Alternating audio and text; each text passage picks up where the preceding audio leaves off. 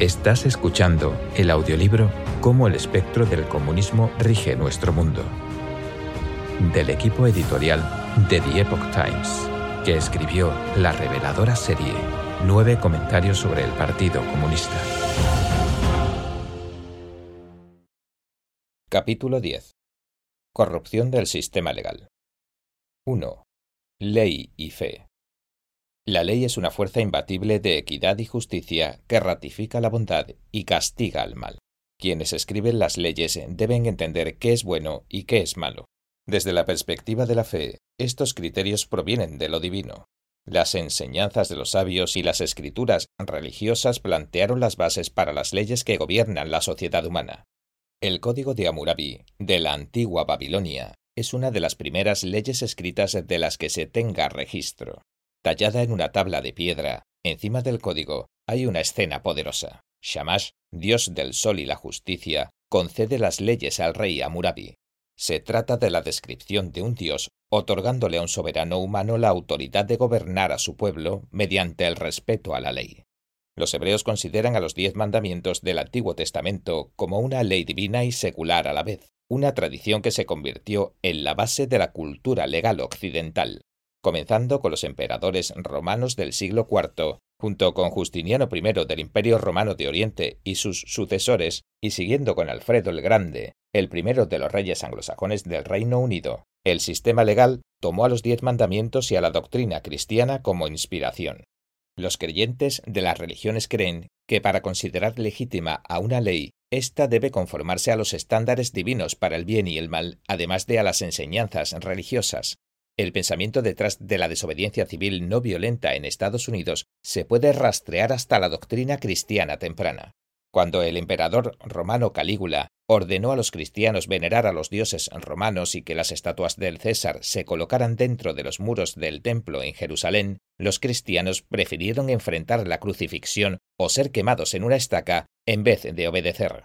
Seguir esas órdenes hubiera significado violar los primeros dos mandamientos. En otras palabras, el emperador había ordenado que la ley secular predominara sobre los mandamientos divinos, los cuales son sagrados e inviolables.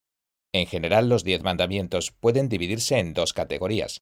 Los primeros cuatro describen la relación entre el hombre y Dios, es decir, que constituye una reverencia apropiada hacia Dios, los otros seis rigen las relaciones entre la gente y en esencia reflejan la enseñanza de amar al prójimo como a uno mismo. La veneración a Dios es un imperativo que permite a la humanidad mantener inalterables los principios de equidad y justicia. Lo mismo es cierto para la antigua China, donde históricamente la ley era promulgada por decreto imperial. El emperador, o el Hijo del Cielo, debía seguir la providencia y los principios del cielo y la tierra, este es el Tao, o el camino impartido por Lao Tse, y el emperador amarillo, Don Zhongzhu, erudito confuciano de la dinastía Han, quien dijo, la grandeza del Tao se origina del cielo. El cielo nunca cambia y tampoco el Tao. En la antigua China, cielo no se refería a una abstracción de las fuerzas naturales, sino que es una referencia a lo divino. La fe en el Tao del cielo forma los cimientos morales de la cultura china. El sistema legislativo imperial derivado de esta creencia influyó a China durante miles de años.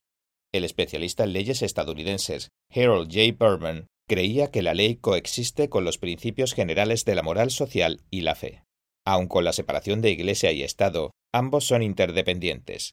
En cualquier sociedad, los conceptos de justicia y legalidad deben estar arraigados en lo que se considera santo y sagrado. El sistema legal moderno aún conserva muchas facetas de ceremonia religiosa, las cuales refuerzan su poder. 2. La ley en tiranías comunistas. Los partidos comunistas son sectas antiteístas. Apuntan a cortar los lazos de la sociedad con su cultura ancestral y sus valores tradicionales y nunca seguirán las enseñanzas de un Dios recto en sus principios legislativos. No es realista esperar que los partidos comunistas intenten sinceramente mantener la imparcialidad o la justicia. A. Políticas extralegales de terror de Estado. Tradicionalmente, los cristianos hablan de amar al prójimo como a uno mismo, y las enseñanzas del confucianismo dicen que un hombre benevolente ama a los demás. Aquí, el amor no se limita al concepto estrecho del amor entre un hombre y una mujer, o del amor entre familiares o amigos. El amor también abarca benevolencia, piedad, justicia, altruismo y otras virtudes. Con esta base cultural, la ley no solo es sagrada, sino que encarna el espíritu del amor en la sociedad humana. Ningún sistema legal puede pretender abarcar todas las formas posibles de conflictos y emitir un juicio en cada uno de ellos. Por consiguiente, las leyes deben considerar la subjetividad de todas las partes. El juez debe seguir el espíritu de la ley y dar un veredicto que se atenga al principio de la benevolencia. En el templo de Jerusalén, Jesús confrontó a los fariseos por su hipocresía, porque a pesar de adherirse estrictamente a las palabras de Moisés, ellos ignoraron virtudes requeridas por el código como justicia, piedad y honradez. Jesús hizo sanaciones el sábado y se sentó con los gentiles, ya que lo que le importaba era el espíritu de bondad encarnado en las doctrinas, no el significado literal. Por contraste, el comunismo tiene sus raíces en el odio. No solo odia a Dios, sino que también odia la cultura, el estilo de vida y todas las tradiciones establecidas por lo divino para la humanidad. Marx no escatimó palabras para expresar su deseo de condenarse a la ruina y arrastrar consigo al mundo entero. Él escribió a su futura esposa, con desprecio, arrojo mi guante al rostro del mundo, luego recorro a zancadas las ruinas como creador. Sergei Neshayev, un terrorista comunista de la Rusia zarista, escribió en su panfleto El Catecismo Revolucionario que el revolucionario ha cortado todos los lazos que lo unían al orden social y al mundo civilizado con todas sus leyes, valores y costumbres y con todas sus convenciones aceptadas. Según Shayab, un revolucionario debería plantarse como el archienemigo de este mundo y sus convenciones, y si continúa viviendo con estos, es sólo para destruirlos más rápidamente. El uso por parte de Neshayab del término clerical catecismo para describir su visión anárquica es un indicio del desprecio sectario que alberga el comunismo hacia la humanidad y lo divino. Él no es un revolucionario si tiene alguna simpatía hacia este mundo, escribió Neshayev. Lenin expresó una perspectiva similar. Dijo, La dictadura es gobernar directamente por la fuerza y sin la restricción de ninguna ley. La dictadura revolucionaria del proletariado es un régimen ganado y mantenido con el uso de la violencia por parte del proletariado contra la burguesía, un régimen que no está restringido por ninguna ley. Empuñar el poder político para matar, torturar e infligir un castigo colectivo con ausencia de restricciones legales no es otra cosa que terrorismo de Estado, y es el primer paso que toman los regímenes comunistas cuando llegan al poder. En los meses posteriores al derrocamiento del gobierno ruso por parte de los bolcheviques en 1917, cientos de miles de personas fueron asesinadas en el curso de la lucha política. Los bolcheviques establecieron la Comisión Extraordinaria de toda Rusia para la lucha contra la contrarrevolución y el sabotaje, abreviada como Checa, y le otorgaron el poder de la ejecución inmediata. Entre 1918 y 1922, los chequistas asesinaron a no menos de dos millones de personas sin juicio previo. Alexander Yakovlev, exministro de propaganda del Comité Central y miembro del Politburo y secretario del Partido Comunista de la Unión Soviética, escribió que solamente en el siglo XX 60 millones de personas en Rusia murieron como resultado de la guerra, el hambre y la represión. Usando archivos públicos, Yakovlev estimó que el número de personas asesinadas en campañas soviéticas de persecución es de entre 20 y 30 millones.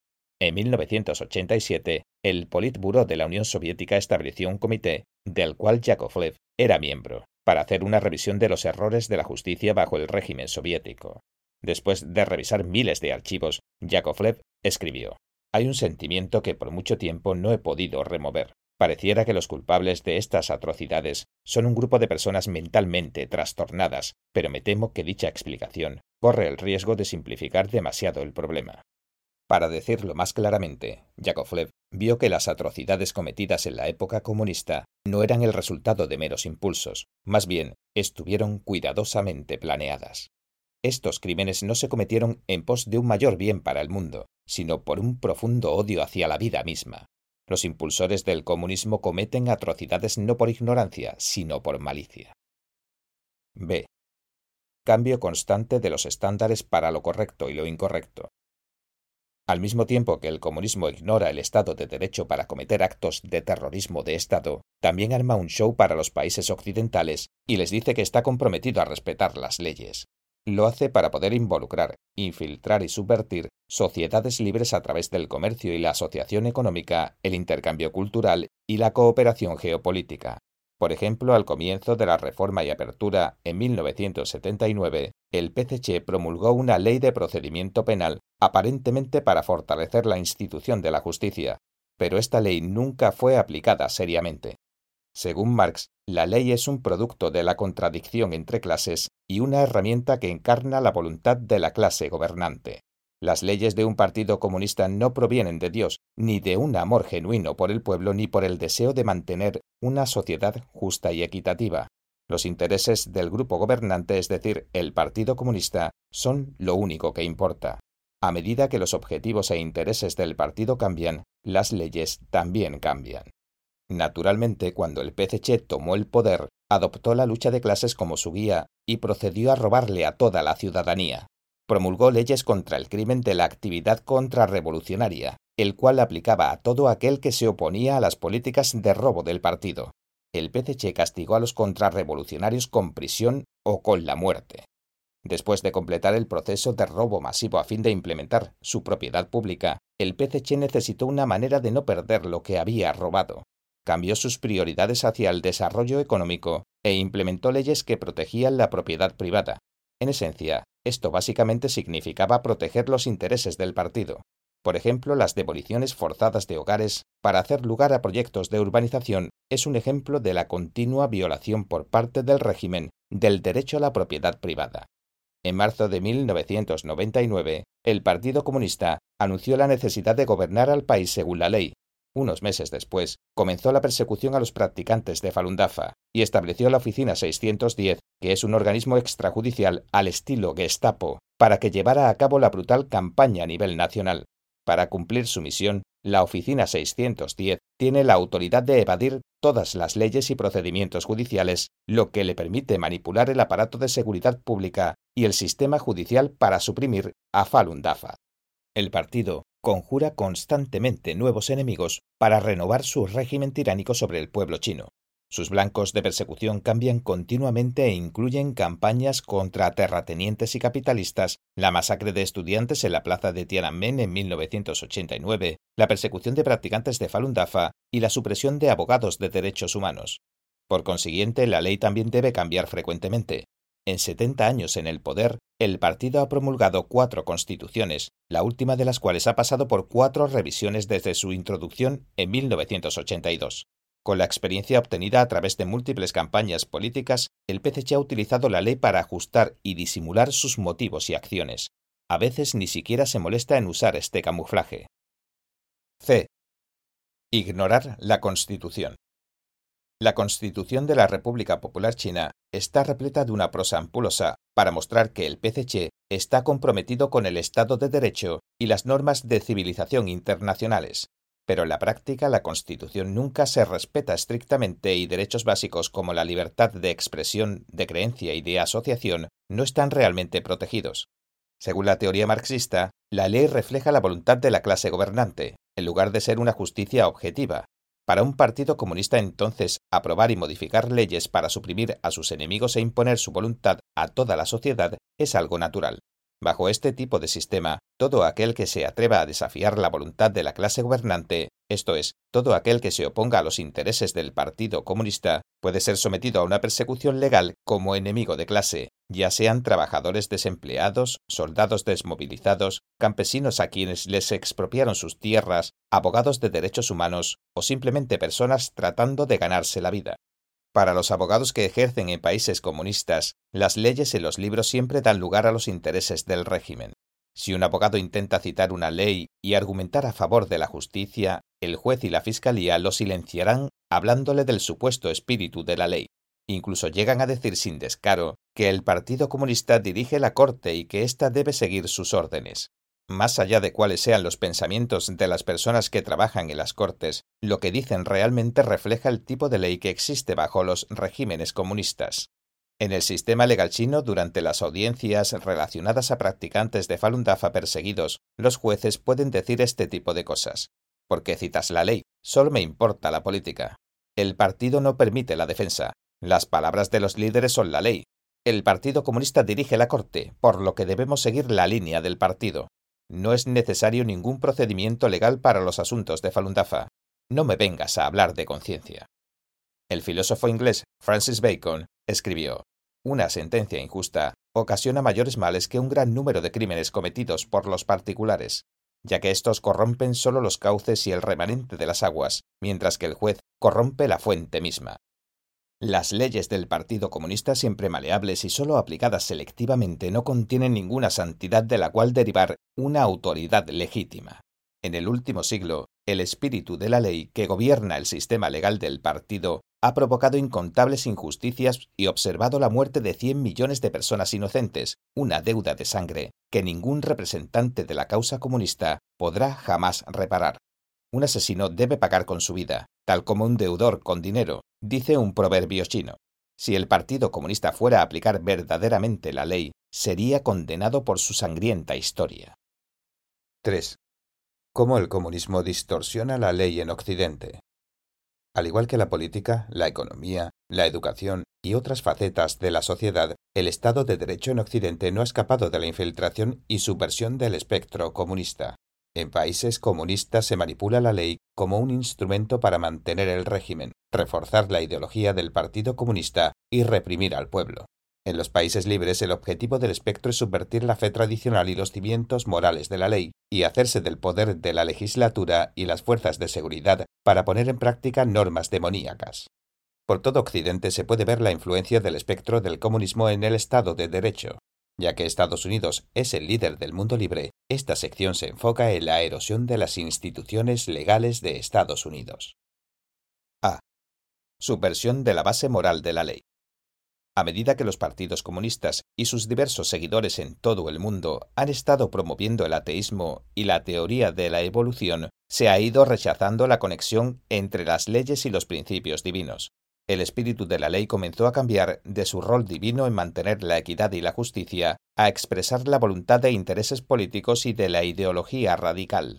La ley ha sido reducida, en gran parte, a un instrumento de venganza, negociación y distribución de beneficios, esto abrió la puerta para que aquellos envenenados por el comunismo promulgaran leyes para sabotear a la sociedad y llevar a la humanidad más cerca de su destrucción.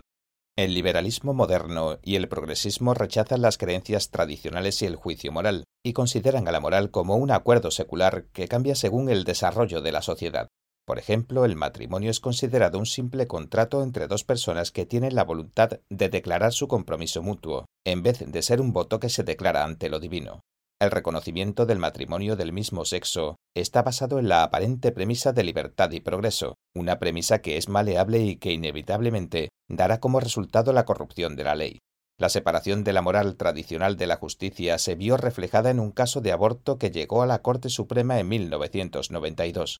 Tres jueces declararon, algunos de nosotros como individuos encontramos el aborto ofensivo para nuestros principios más básicos de moral, pero eso no puede controlar nuestra decisión. Nuestra obligación es definir la libertad de todos, no imponer nuestro propio código moral. Dicho de otra manera, la ley prioriza la libertad por sobre la moral, y los valores de la libertad y la moral son asuntos separados. Pero la libertad, tal como la establecieron los padres fundadores de Estados Unidos, es un principio evidente, es decir, que es otorgado por Dios o, como dice la Constitución de Estados Unidos, su creador, Rechazar los estándares universales establecidos por el Creador a fin de incrementar el rango de supuestas libertades es un método que el diablo utiliza para distorsionar la ley y guiar a la humanidad hacia su ruina. B. Apropiación de los poderes de legislación y promulgación.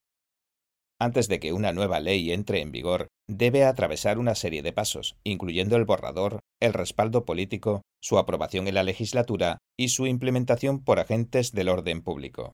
También puede haber fallos jurídicos sobre su legalidad.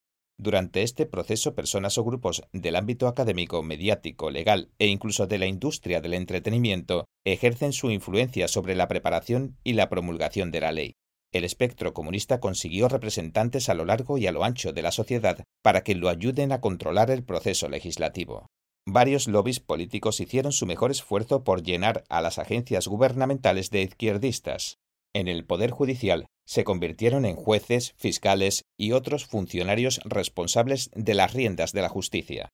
Los presidentes harán todo lo que esté a su alcance para asignar jueces con ideas afines en la Corte Suprema o usarán sus poderes ejecutivos para evadir el sistema legal, Históricamente los presidentes progresistas de Estados Unidos tendieron a otorgar más indultos.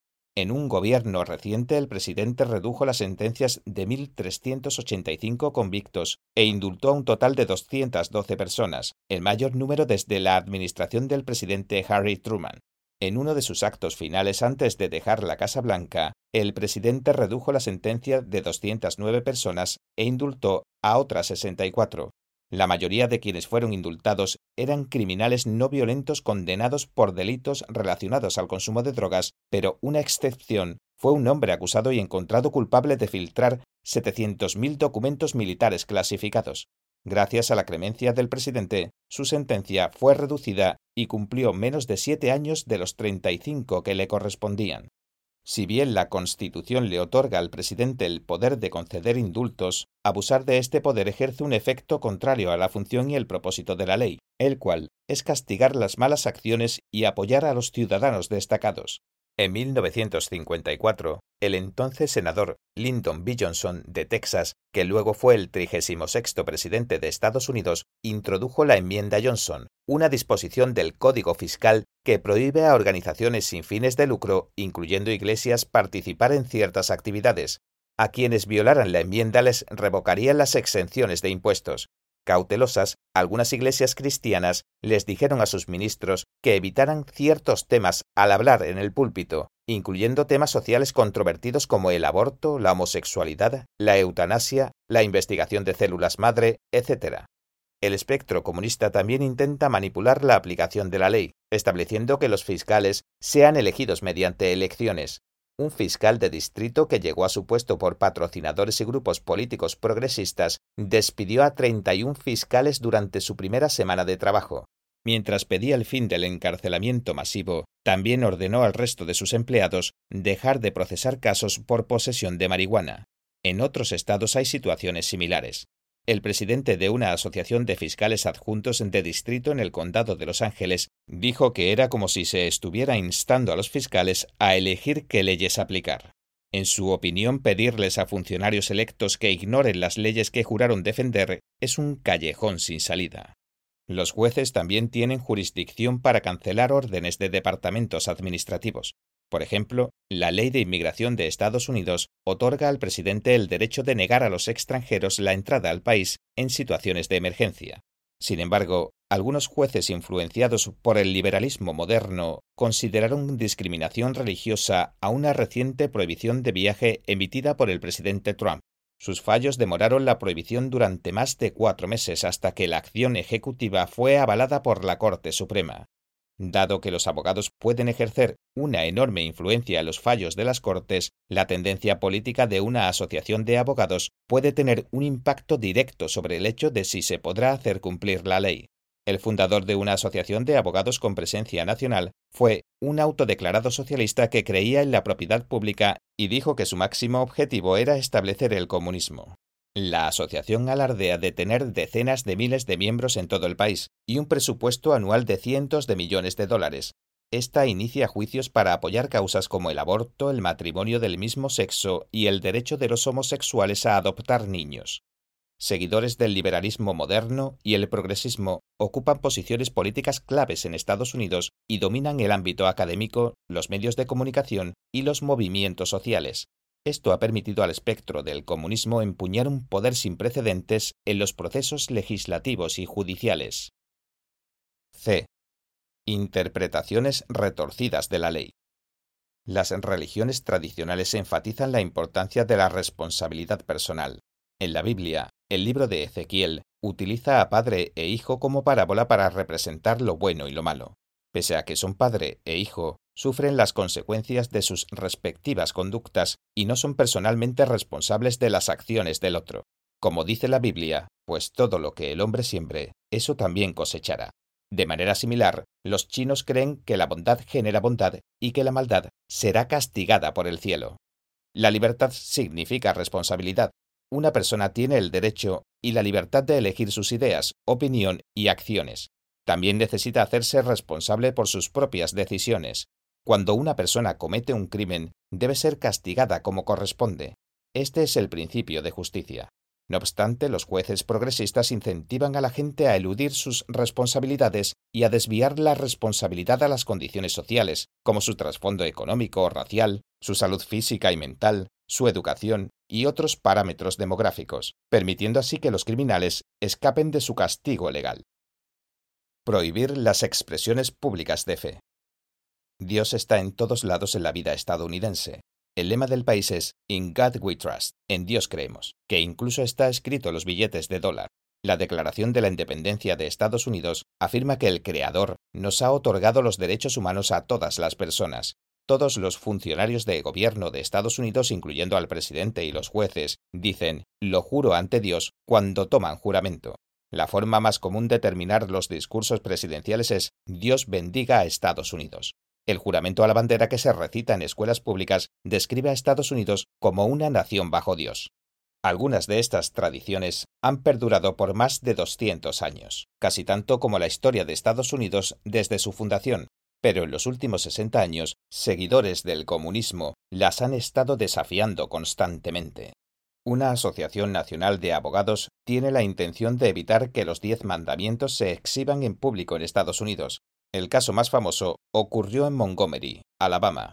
En 2001, la asociación convocó a remover una losa con los diez mandamientos ubicada en la rotonda de un tribunal del Estado.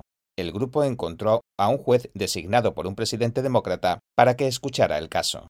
En un veredicto de 76 páginas, el juez falló a favor de la Asociación de Abogados. Los detalles específicos del fallo pueden sonar ridículos. Por ejemplo, el juez declaró que el solemne ambiente de la rotonda los frescos detrás de la losa y la atmósfera creada por un ventanal que mostraba una cascada constituían una razón suficiente para remover los diez mandamientos. El juez también dijo que la parte superior inclinada de la losa se asemejaba a una Biblia abierta y daba a quienes la observaban razón para sentir que el Estado de Alabama está fomentando, respaldando, favoreciendo o prefiriendo al cristianismo. Ya en 1980, la Corte Suprema había prohibido exhibir los diez mandamientos en escuelas públicas. La decisión catalizó un movimiento general por todo el país para que los diez mandamientos no fueran exhibidos en público. En Utah, la Asociación de Abogados Nacional llegó a ofrecer una recompensa a todo aquel que reportara placas y losas que no hubieran sido removidas. Un juzgado de Estados Unidos dictaminó el 26 de junio de 2002 que las escuelas públicas tenían prohibido realizar juramentos porque estos incluían las palabras bajo Dios. Esta decisión luego fue anulada por la Corte Suprema el 14 de junio de 2004. Esta es una batalla legal que continúa. El himno nacional, el lema nacional, el juramento a la bandera, las oraciones en la escuela y demás están bajo ataque de ateos y activistas de izquierda. Las referencias a Dios o al Creador, como en la Declaración de Independencia, reflejan los principios divinos que apuntalan la Constitución de Estados Unidos y no violan los derechos de los estadounidenses. La exhibición pública de los Diez Mandamientos y otras placas religiosas subraya la profunda fe del pueblo de Estados Unidos, en una nación basada en fuertes tradiciones espirituales, el surgimiento de movimientos políticos que intentan prohibir la expresión pública de la creencia en lo divino indica hasta qué punto el comunismo ha penetrado en el sistema jurídico.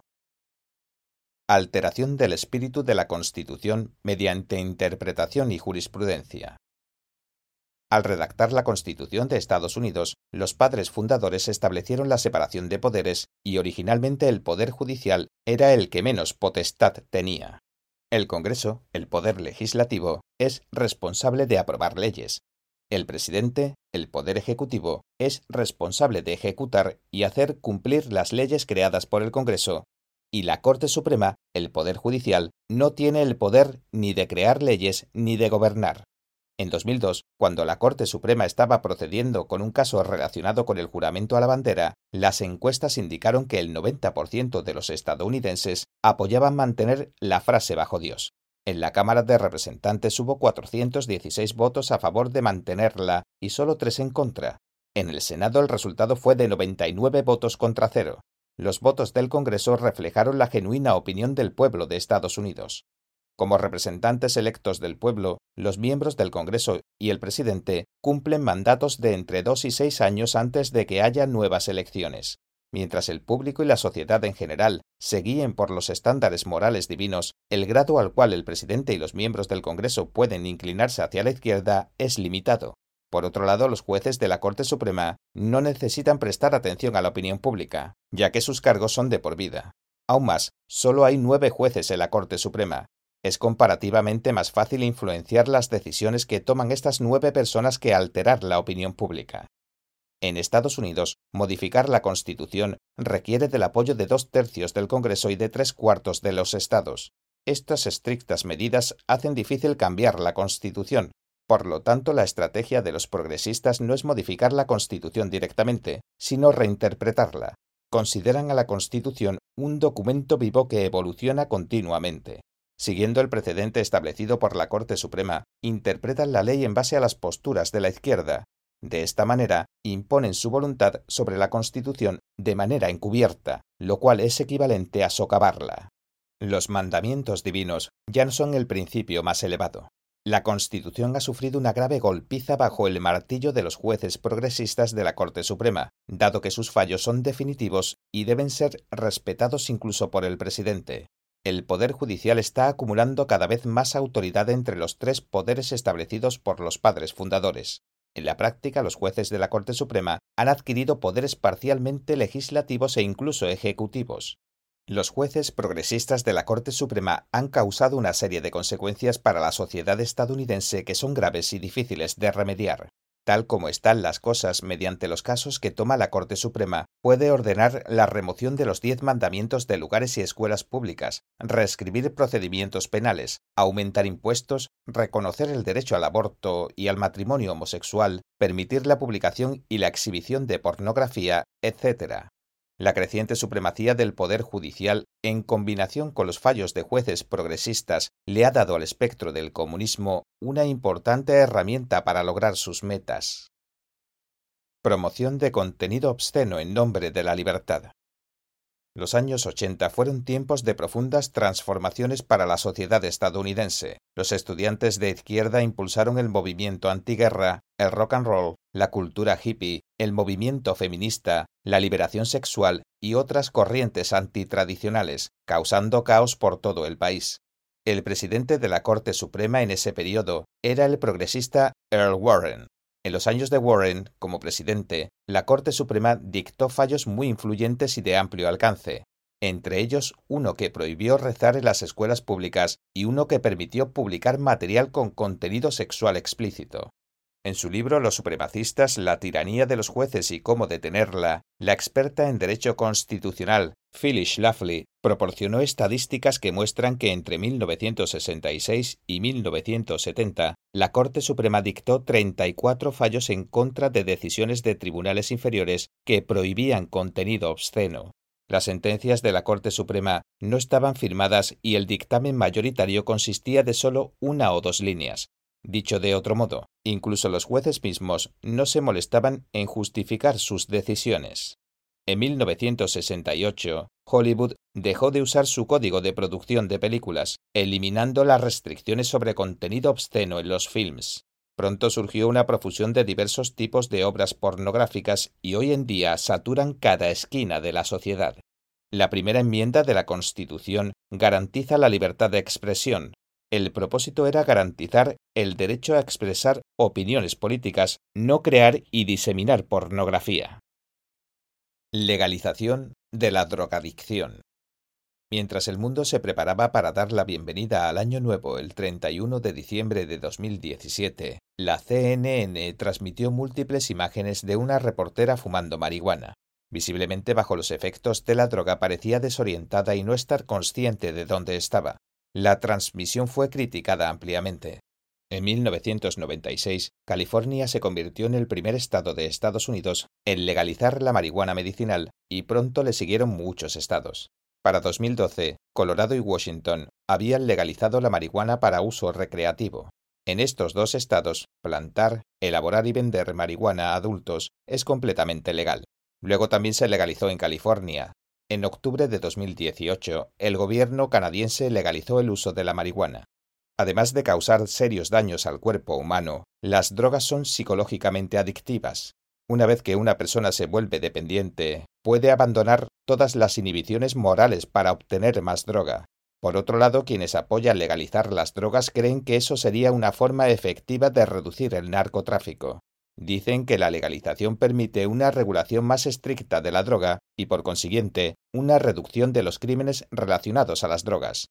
Muchos gobiernos anticipan que obtendrán miles de millones de dólares en impuestos si legalizan las drogas, pero no es difícil ver que a medida que más personas se vuelven adictas, éstas pierden su deseo de trabajar y sufren de mala salud, la productividad cae y la riqueza colectiva creada por la sociedad disminuye. Es evidente que legalizar las drogas no puede aumentar los ingresos públicos a largo plazo. Es más, el criterio para juzgar lo correcto o incorrecto no debería basarse en los beneficios económicos, sino en estándares divinos.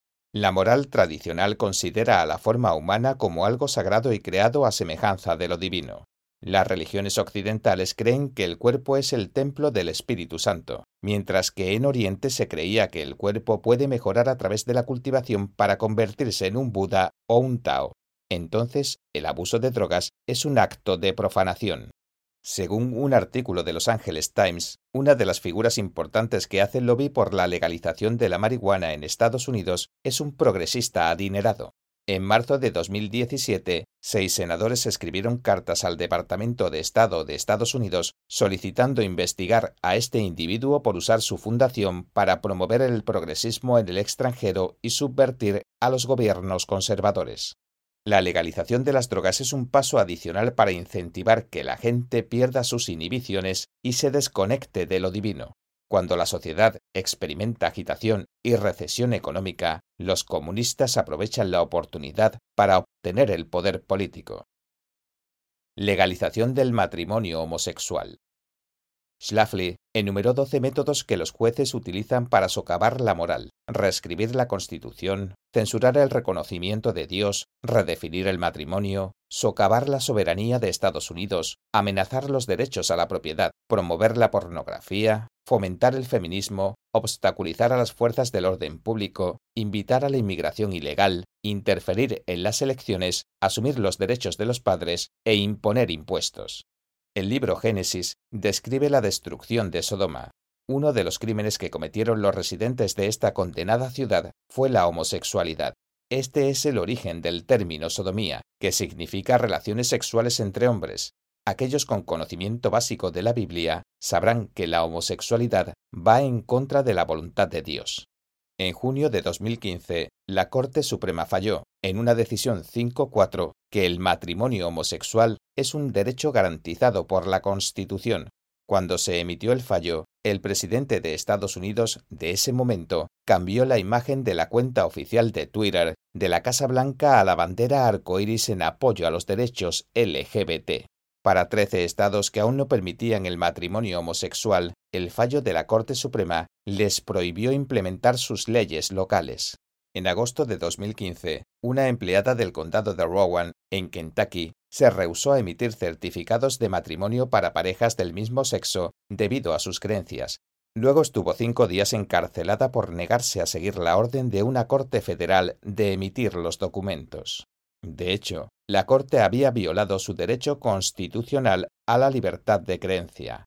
Al comentar sobre el caso de la empleada, el ex gobernador de Arkansas y ex candidato presidencial republicano Mike Huckabee calificó el fallo de la Corte Suprema sobre el matrimonio como tiranía judicial.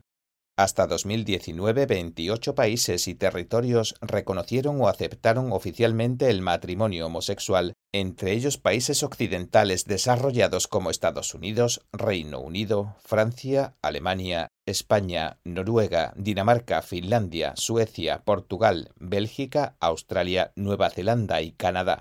La ley tiene el poder de reforzar la moral o de influir para que se mueva en otra dirección.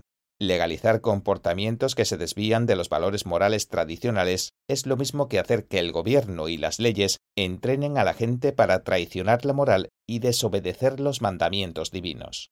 Bajo la influencia de la corrección política, las críticas al caos en el que se encuentra nuestra sociedad, sea que provengan de personas, de asociaciones civiles o de grupos religiosos en particular, fácilmente puede llegar al nivel de convertirse en una política o una ley y resultar en restricciones a la libertad de expresión u otros castigos.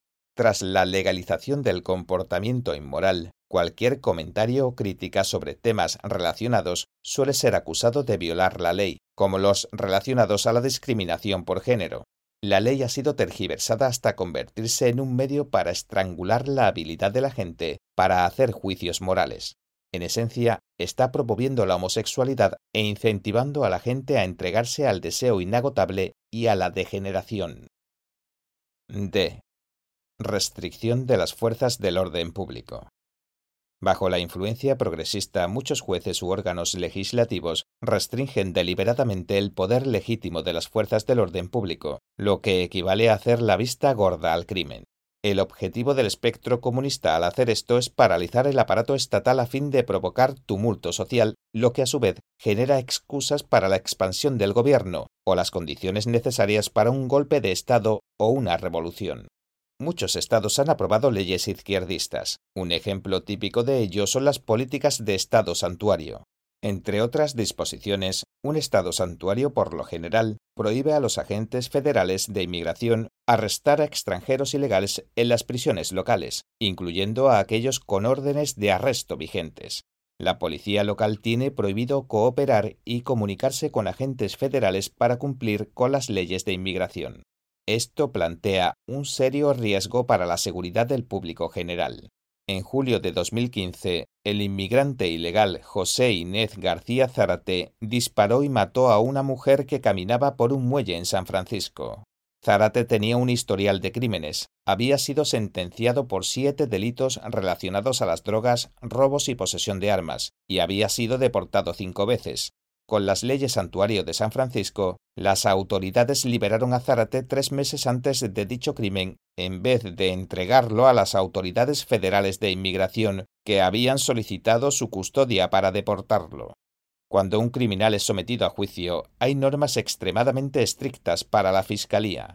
Esto supuestamente es para proteger los derechos legítimos del sospechoso, pero el resultado suele ser que los criminales se aprovechan de las lagunas en la ley sospechosos, maliciosos, o quienes tienen cierto estatus o privilegios, o quienes entienden las leyes y regulaciones, o quienes contratan abogados habilidosos, pueden entorpecer el proceso legal a costa del sistema judicial.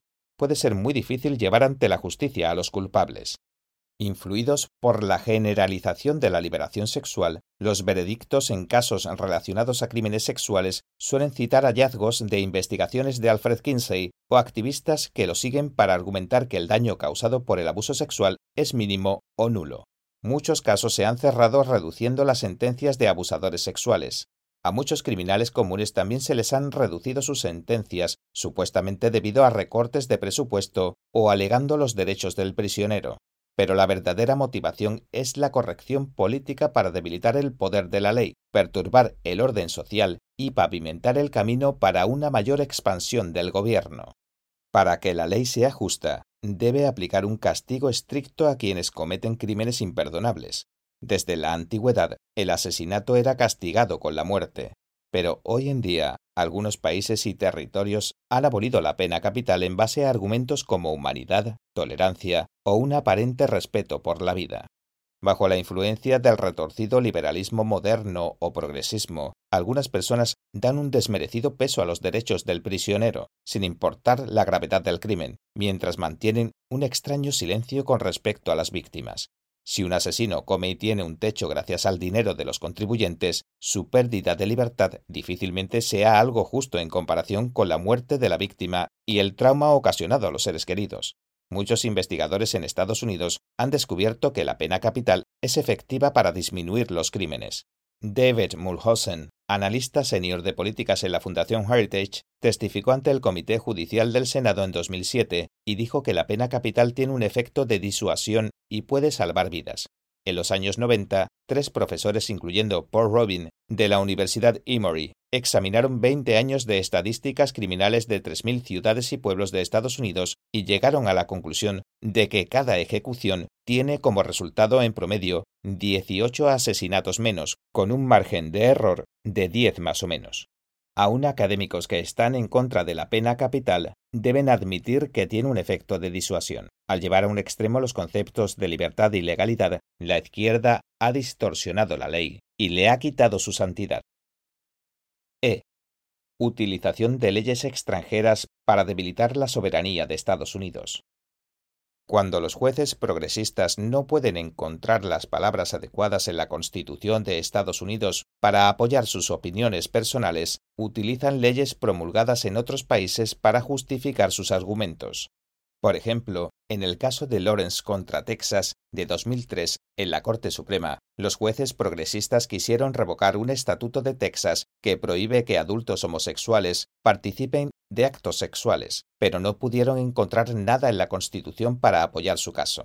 Entonces citaron una agencia con autoridad fuera de Estados Unidos para decir que la homosexualidad es una parte integral de la libertad humana en muchos otros países y lograron revocar la ley. Este caso dio como resultado la revocación de estatutos similares en otros 13 estados.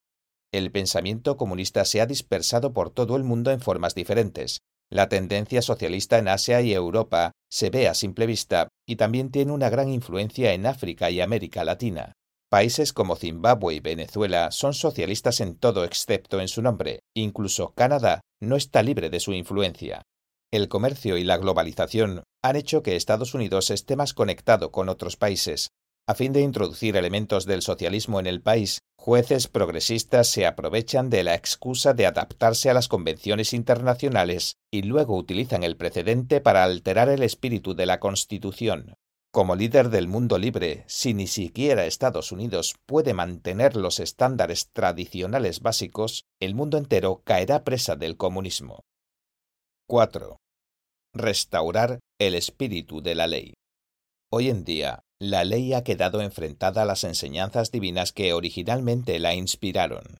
La legalidad se ha convertido en una herramienta que utiliza el espectro del comunismo para pisotear los cimientos morales de la sociedad humana, arrastrándola hasta el borde de la destrucción. Las leyes antitradicionales e inmorales han debilitado la capacidad de la ley de mantener el orden social y así la expansión del poder del Estado queda como la única solución para el malestar. En un sistema legal controlado por el espectro comunista, la gente solo tendría dos opciones, rehusarse a obedecer a las autoridades y sus leyes degeneradas o traicionar su propia moral para cumplir la ley. Lo primero significaría la destrucción de la ley en la práctica, ya que, como dijo el jurista Harold Berman, hay que creer en la ley, de lo contrario, solo existe la palabra. La última opción implicaría un callejón sin salida para la decadencia moral y crearía un ciclo descendente en el que la ley y el estado de la sociedad competirían para determinar cuál llega primero al fondo. En cualquier caso, la sociedad en general no tendría salida ante este torbellino demoníaco. El libro El comunismo al desnudo de 1958 enumera 45 objetivos que el comunismo busca cumplir para infiltrarse y socavar a Estados Unidos. Siete de ellos están relacionados con el sistema legal. El decimosexto objetivo consiste en utilizar las decisiones técnicas de los tribunales para debilitar importantes instituciones estadounidenses diciendo que sus conductas atentan contra los derechos civiles. El vigésimo cuarto objetivo es abolir todas las leyes que restrinjan el contenido indecente, presentándolas como censura que viola la libertad de opinión y de expresión. El vigésimo noveno es criticar a la Constitución como imperfecta, obsoleta o incompatible con la práctica internacional. El trigésimo tercero es abolir todas las leyes que interfieran con el aparato comunista. El trigésimo octavo objetivo es hacer que sea legal que los agentes no policiales realicen arrestos. Todos los problemas de comportamiento deben ser delegados a trabajadores de la salud mental. El trigésimo noveno es tomar el control del campo de la psiquiatría e imponer leyes de salud mental para controlar a las personas que se oponen a los objetivos del comunismo. El cuadragésimo quinto objetivo es abolir la Reserva Connelly, también conocida como la Enmienda Connelly, esta regulación otorga el derecho a Estados Unidos de favorecer la jurisdicción nacional por sobre los fallos de cortes internacionales. El propósito de este objetivo es evitar que Estados Unidos proteja su soberanía nacional y en cambio hacer que organismos internacionales como la Corte Internacional de Justicia prevalezcan sobre el sistema judicial de Estados Unidos. Al comparar los objetivos anunciados arriba con lo que ya ha sido implementado, da la impresión de que el comunismo está en posición de seguir socavando la ley y la justicia de Estados Unidos. Sean políticas estatales de odio en países controlados por regímenes comunistas o regulaciones en países occidentales donde la ideología comunista ha erosionado las instituciones legislativas y judiciales, en ambos casos el objetivo es el espíritu de la ley, es decir, la reverencia a lo divino y la moral tradicional. Si no somos capaces de mantener los estándares morales establecidos por el mandato divino como nuestro criterio para distinguir el bien del mal, la sociedad continuará creando leyes basadas en la ideología comunista que favorecen lo perverso y suprimen lo recto. La sociedad perderá sus principios divinos de justicia y libertad y sucumbirá a la tiranía del espectro comunista.